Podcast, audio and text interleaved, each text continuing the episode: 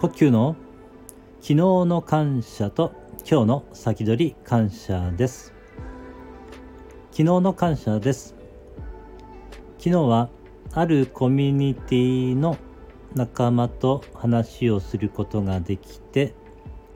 えー、不思議な話をね、えー、聞くことができまして、えー、まあ、楽しい時間をね過ごすことができたことに感謝しました。えそれができたのはそのね、えー、愛さんが、まあ、連絡を取ってくださったからであり、えー、メッセンジャーで、えー、会話しましたのでそのメッセンジャーをね開発してくださった方々のおかげでありそして、えー、その話が聞けたのは、えー、そのコミュニティが提供してくださっていた、えー、まあ、プログラムがね、あったからであり、それ、そのね、コミュニティを運営してくださっていた方々のおかげであり、えー、その愛さんにね、えー、関わってくださっていた、え、人々のおかげでもありますね。えー、そういった人々に感謝しました。ありがとうございます。今日の先取り感謝です。今日は様々な学びができたことに感謝しました。えー、今ですね、あのー、岩田大輔さんのニューロセラピスト養成講座で、えー、学ばせていただいているんですが、えその動画がありますのでね、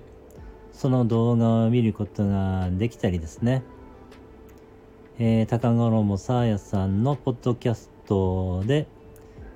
えー、学ぶことができたりとですね、えー、たくさんのね、そういった学びができる、えー、提供してくださっている方々に感謝しました。えー、それができるのは、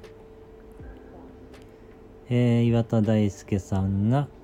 えー、今までね、様々な学びをしてきてくださって、えー、それをね分かち合ってくださっているからであり、えー、高五郎さあやさんもやはりねたくさんの学びをしてきてくださっていてそれをね分かち合ってくださっているからですね。そして、えー、私があの岩田大輔さんに出会えたのはえっ、ー、と南野原つつじさんという方がですね、えー、ブログをねされているんですが